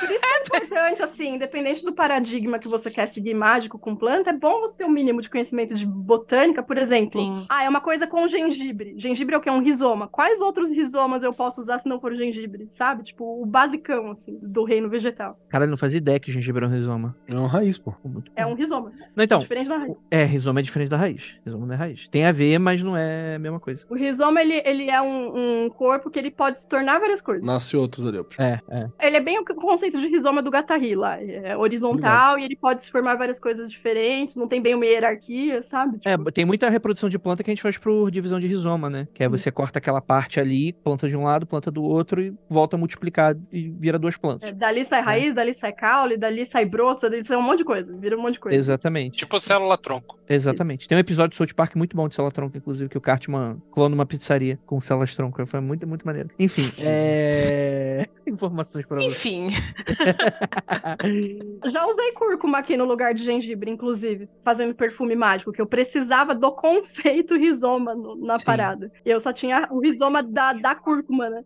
Acho que isso é muito Uhum. importante, porque, por exemplo, a Carolzinha, ela participa de uma tradição muito específica, que vai falar certas coisas sobre. Tem um alfabeto próprio, né? A Nandinha também segue tradições específicas, né? Não só de cultura urubá, mas também os rolezinhos que ela faz das plantas, etc e tal. É importante falar que substituição não é algo tão óbvio e natural que pra elas ela já tem uma experiência de fazer, mas às vezes isso não é Sim, recomendado sim, se sim, você não sabe. E outra coisa que tem é que às vezes tem uns conflitos, né? Por exemplo, é, se eu não me engano, para pelo menos da casa de um banda que eu ando frequentando por aí, fazer rolê com cravo não é legal, porque lembra prego. Eu ia dizer que não é nem por isso, é porque o cravo ele é anestésico pra caralho, né? Então, se Não, você sim. colocar muito, pode dar esse. Eu, não, eu nem, Não- nunca nem associei com prego, Não é nem pra consumir. mas vou pensar é nisso agora. Mas é inclusive daí que vem o nome, né? Cravo. Cravo é um prego, né? Então, mas aí, por exemplo, eu sei que o rolê Uhum. cigano tem uns feitiços de com maçã e, e cravo que não é um negócio negativo, né? É um negócio pra Cravo atrair. espanta inseto também, né? Você coloca num limãozinho ali numa fruta cítrica, deixa no cantinho pra não juntar mosquito. Sim, pô, colocar no açúcar, no espanta formiga pra caralho. Formiga não, não, não pega as paradas, né? É, e também É. você também não pega o açúcar, porque ficar tudo gosto de cravo. É nem a verdade. formiga, nem você. Pô, eu não, eu não me importava não, mas meu- meu pai não... Eu também. Pediu pra gente parar de fazer isso que eu não gostava, né? Mas aí do, do- Minha mãe é isso, né? O cra- o cravo no, no açúcar e o pedaço de pão lá, acho que de São Francisco no arroz, pra nunca faltar comida em casa, que o pão embolora lá, a mãe tem que tirar. Não, esse pão aí é pra não faltar comida nunca em casa. Uhum. Caraca, esse eu lembro. Aí depois vocês ficam tudo doido com aquelas histórias das maluquices que dá dos fungos no, no pão. Minha mãe com certeza é um rolê desse aí que aconteceu com ela, porque tá cada dia, ó, mais saúde mental. É, ergotismo. É, Gotinho. Vocês têm alguma prática nessa parte mais energética que vocês costumam fazer de feitiçaria, de, de coisas nesse sentido? Que possam falar, Carolzinha? Que pode falar, acho que banho? Banho pode, né? Você pode Pô, falar banho. seus banhos, Ananda? Posso falar da questão do banho dentro da tradição iorubá, eu não posso dar receitas de banho aqui, né? Ah, eu vou dar receita. Aquelas...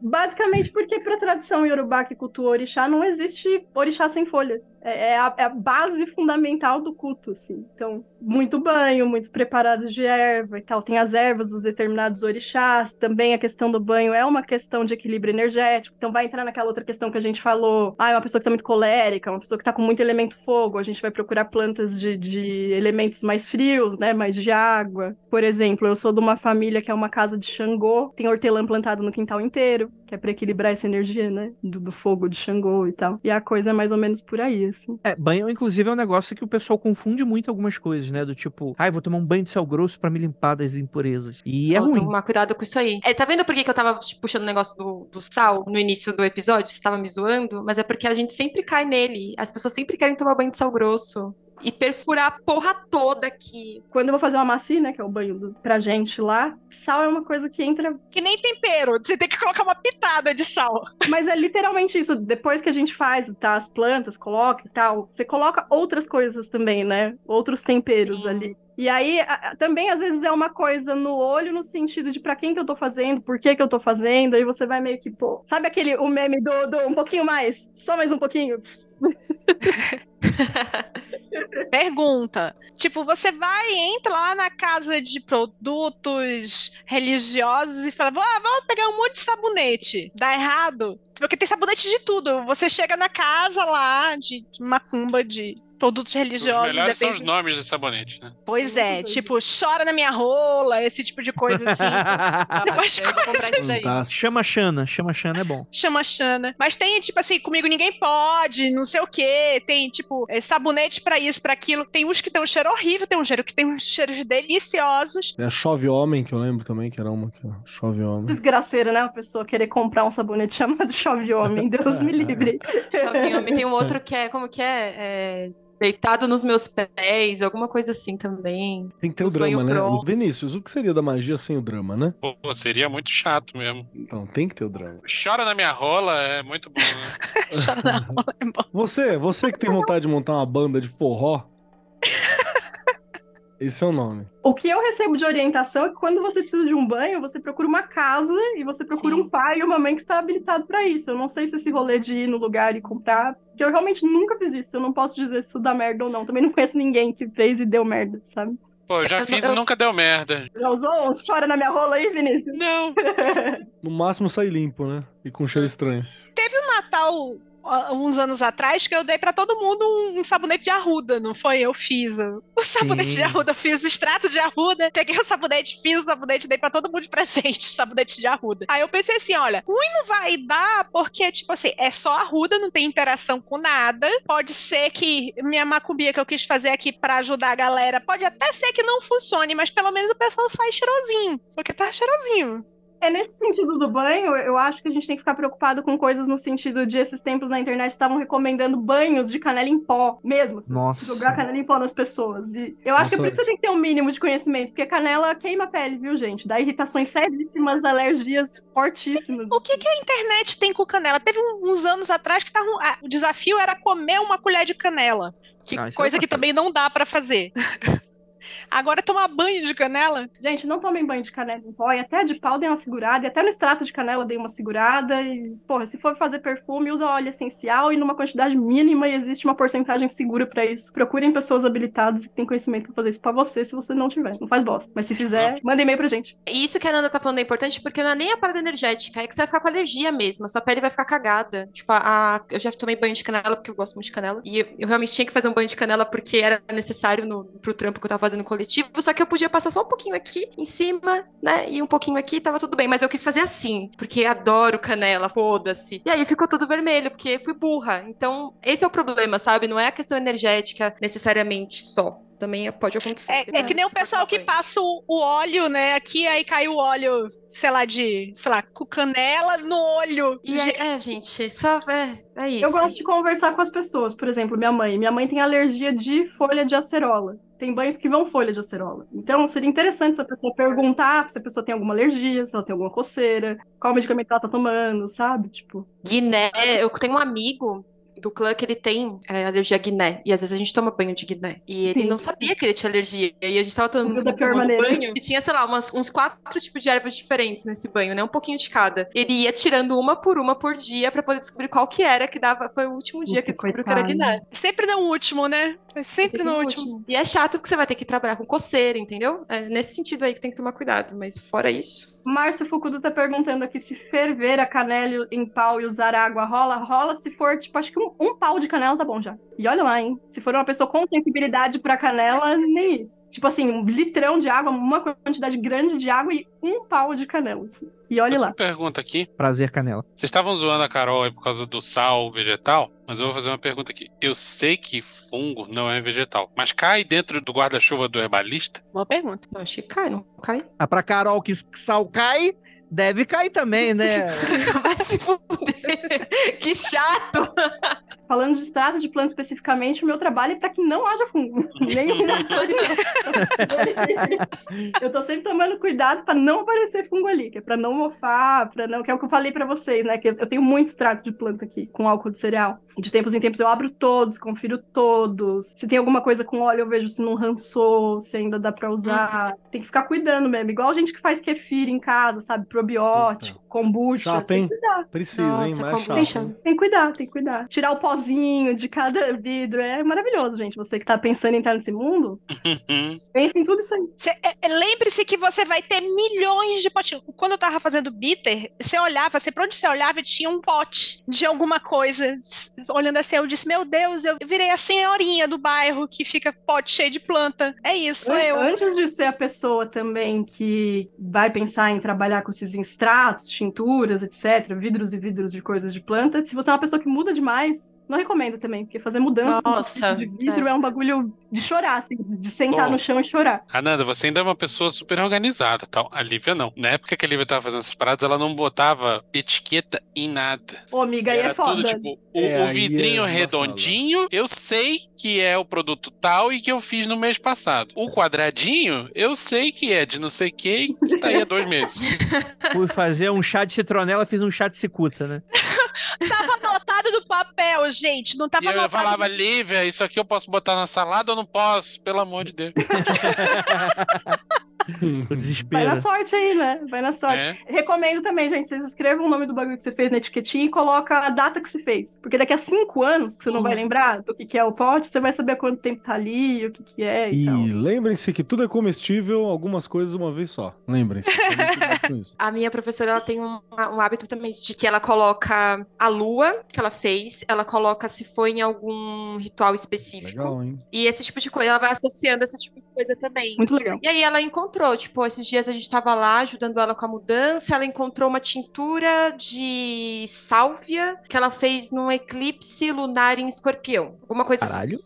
Fiquei, Nossa, brabo, né? Brabo, não sei nem pra que ela ia usar. Mas foda-se, ela fez. E tá lá e ela tinha anotado, sabe? Essas Então, coisas duram quanto tempo, Ananda? Depende de como você coloca, né? O, se é com É, álcool. Um extrato de planta com álcool de cereal, por exemplo, ele pode durar enquanto ele durar, assim, tipo vinho. E, e pra perfumaria, quanto mais velho ele é, quanto mais maturado ele tá, melhor ainda. Eu cheguei a dizer assim, ah, eu vou usar só durante seis meses, porque eu, eu não tinha ideia ainda. Depois eu fui ler que eu vi que no álcool, sei lá, o álcool é super. Fica lá pra sempre. Tem gente que recomenda o álcool de cereal 70%. Uhum. Já fiz isso também, mas eu já percebi que dependendo da planta, tem planta que pede mais, assim, 90%, pra não dar bosta, pra não mofar. Porque tem planta que tem muita água dentro da constituição dela, né? Que é uma planta muito hidratada. É, eu tava fazendo no 90. É, então, e aí dá uma segurada boa, assim, tipo, se, se você botar ela longe da luz, num lugar que não tem muita umidade, pode durar pra sempre. Assim, você pode Potinho marronzinho, né? Isso, vidro âmbar. Se não tiver um vidro âmbar, você deixar o abrigo da luz. é o A âmbar. diferença da pessoa que sabe o que tá falando e do idiota O completo. vidro de O vidro tubaína. âmbar é o potinho marronzinho. E o verde eu gosto também, mas é um, é um vidro caro, é muito difícil de encontrar. O vidro âmbar também é caro. Eu fico pedindo vidro pra todo mundo. Tomou suco de uva integral, me dá. Tomou vinho, me dá também. Tomou Tafmanhã, me dá também. Eu queria ter colocado aqui pra mostrar pra você, Ananda. Eu vou pegar pra te mostrar os negócios que eu fiz. Pega lá, eu vou ver se eu pego alguns depois pra mostrar também. Eu pegava o vidro que não era colorido, ou eu pintava o vidro por fora, né, gente? Bom, bom também. Pintava de marrom, ou eu ensacava tudo num, num papel pardo e deixava amarradinho ele no papel pardo. Coisa que eu queria ver dar bem, ou, ou coisa que eu fazia mista de óleo vegetal com álcool, que tem isso também, Aham. né? Ou quando eu fazia a famosa anflorragem, que é a gordura com, com pétala de flor e tal, de envolver na fita isolante tudo. Encapar Hum. tudo com fita isolante assim, e passar de novo, e o bagulho ficar três meses ali. De vez em quando eu só passava e dava uma chacoalhadinha e tal. O Vinícius estava adorando quando eu tava fazendo esse negócio, porque eu tava cheio de vidro. E eu, sendo eu, eu arranjava vidros de formatos bizarros. Então tinha vidro redondinho, vidro torto, e não sei o quê. E o negócio era colorido e não era. Aí o Vinícius ia lá, olhava e falava assim: Meu Deus, Lívia, isso aqui é macumba ou é pra fazer bebida? Eu disse as duas coisas. Aí vai do. do- Trouxe o vidro, Carol? Trouxe. Eu tava pensando até que eu nem falei do lance dos banhos, né? Eu não vou passar receita, porque acho que é muito. Não não sei se, se cabe aqui. A Carol receita. brigando com a fita isolante.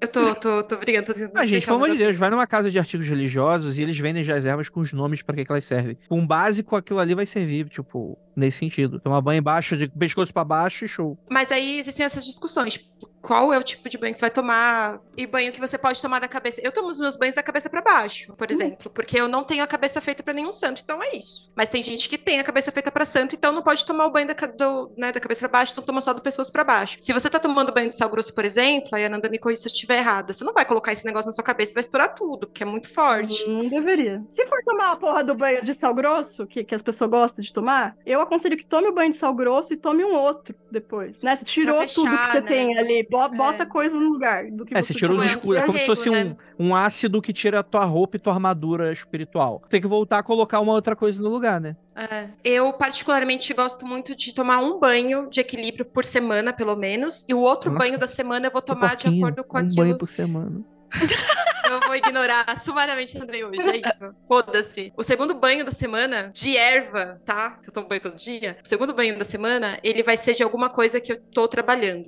Então, por exemplo, se eu tô trabalhando com coisas oníricas, aí eu vou usar ali Artemisia. Se eu tô trabalhando com algum tipo de é, trampo de feitiçaria ali com, com Hecate ou qualquer outra deusa, eu vou usar alguma erva que tenha a ver com essa deusa, ou, por exemplo, salve, enfim. É, aqui várias coisas, né? Vai do meu estado, se eu preciso de um banho mais, mais punk rock, assim, de limpeza, vai esse. Depois um banho pra colocar coisas boas, mas também eu levo em conta a lua, também levo em conta dias da semana, levo em conta o que, que eu tenho pra fazer, né? De- Mas eu, eu gosto de banho de erva até na casa, lavo a casa com, com erva, assim, tipo, de limpar a casa normal, fazer faxina. E E a última fazer- água do pano de chão, passar um pano, um banho de É. erva. assim. Seguindo o mesmo princípio do banho no corpo, assim. Fazer isso pra ritual é legal também, hein? Isso do banho na casa, assim. Você vai limpar sua casa e você passa o banho no chão antes de você começar o ritual, é legal. Pra dar aquela estabilizada energética, sabe? Mas isso aí também tô cagando regra do meu rolê, né? A pessoa pode ignorar sumariamente. Todas É. essas coisas, elas vão depender muito da prática da pessoa, do paradigma. Por isso que é muito complicado se falar de receita, né? Eu acho até que esse episódio em si ele vai ser um episódio guarda-chuva para várias práticas de plantas dentro de cada rolê, assim. Que a gente pode chamar convidados, especialistas. E aí, dentro de tudo isso, sei lá, tem medicina tradicional chinesa, medicina tradicional tailandesa,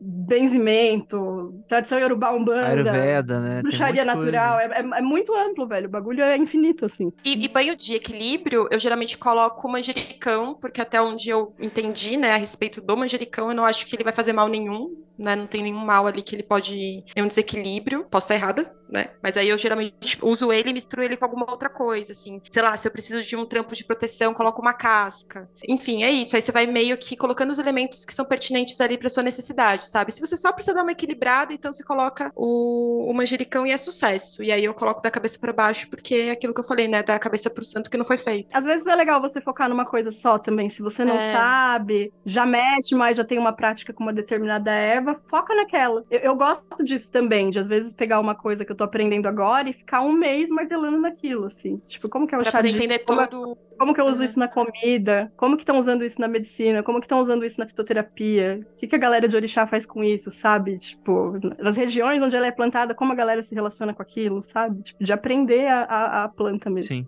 E testar, né? Vou tomar um banho só dela durante o tempo pra ver como é que eu me sinto. Vou fazer um perfume dela, um spray de ambiente dela, pra ver como ela se comporta. É, magia e experimentação também, né? É Uhum. isso. É isso aí, anote tudo, né? Não faça igual a Lívia, coloque a etiqueta. Cacete! Eu tenho, eu não, eu não tava anotado nos frascos, gente. Não tava anotado nos frascos. O meu também não tá, viu? Ó, eu fui pegar pra Ai, mostrar e eu percebi que. Mas, mas tá. Carol, deixa eu te perguntar uma coisa. Você mora sozinha, né? Moro sozinha. Pois é.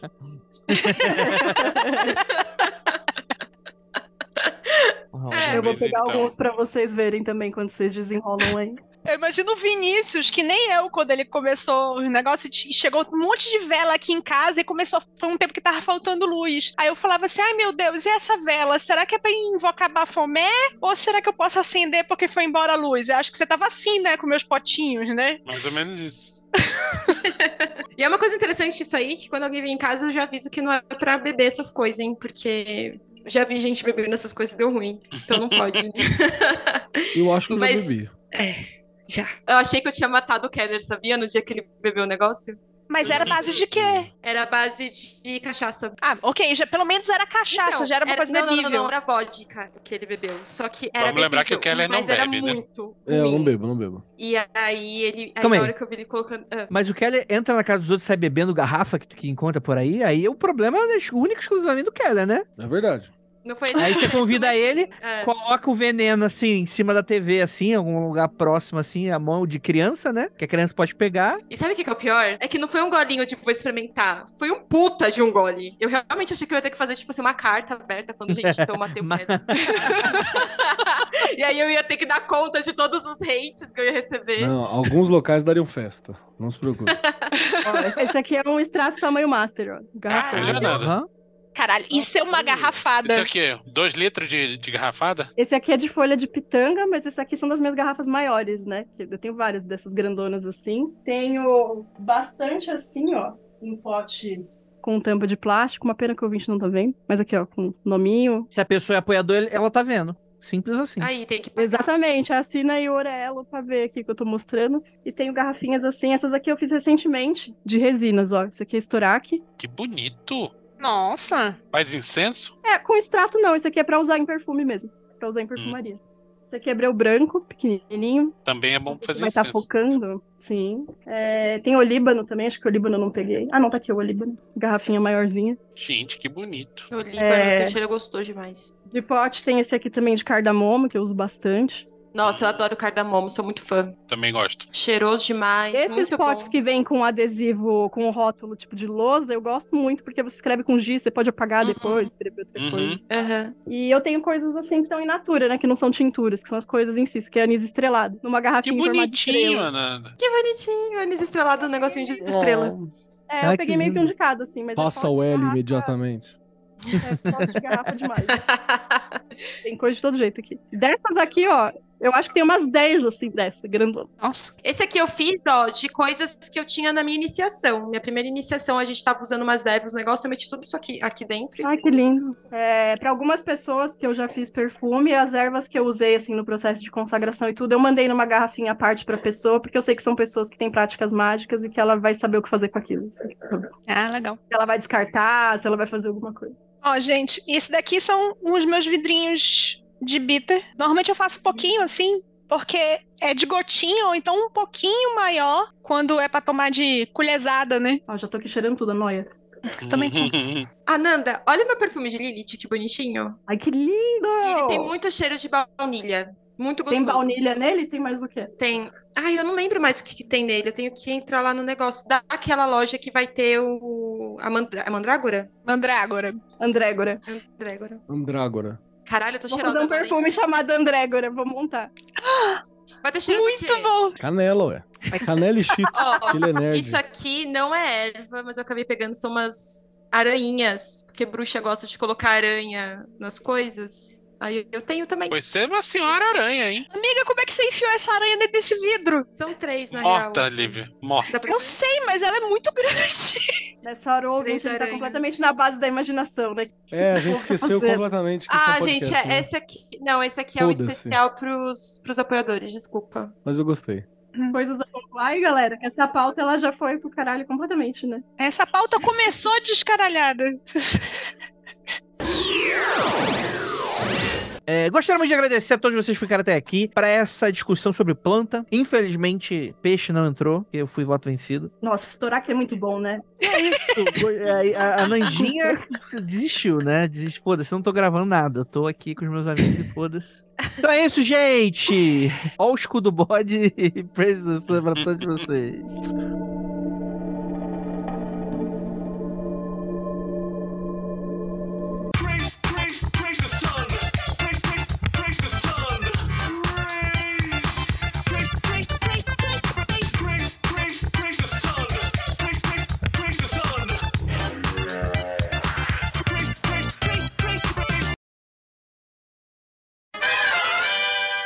Mas essa coisa final, né? foi. Tudo bem.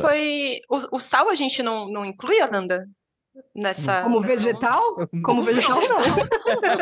Não, não, não, não, veja bem, não é isso que eu quis dizer. Mas O dentro salgueiro, dessa ele não área- de sal. Essa área aí que a gente vai discutir hoje, a gente vai usar essas coisas também, não vai? Sim. vai Sal? É. Pra fazer uma saladinha da hora? Porra. Sim, né? Precisa, não precisa. precisa. Essencial, Um essencial. sal, um Fazer uma vinagrinho bem... Um vinagrinho, Ah, gente, um sei lá. azeitinho.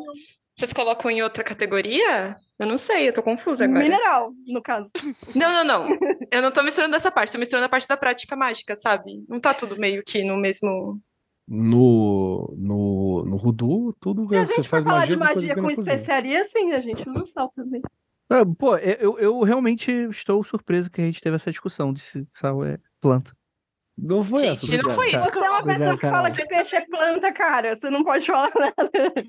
A Carol, a Carol mandou. Não é que eu acho que a Terra é plana, mas é que tem umas coisas que é Ô, puta que pariu, Andrei.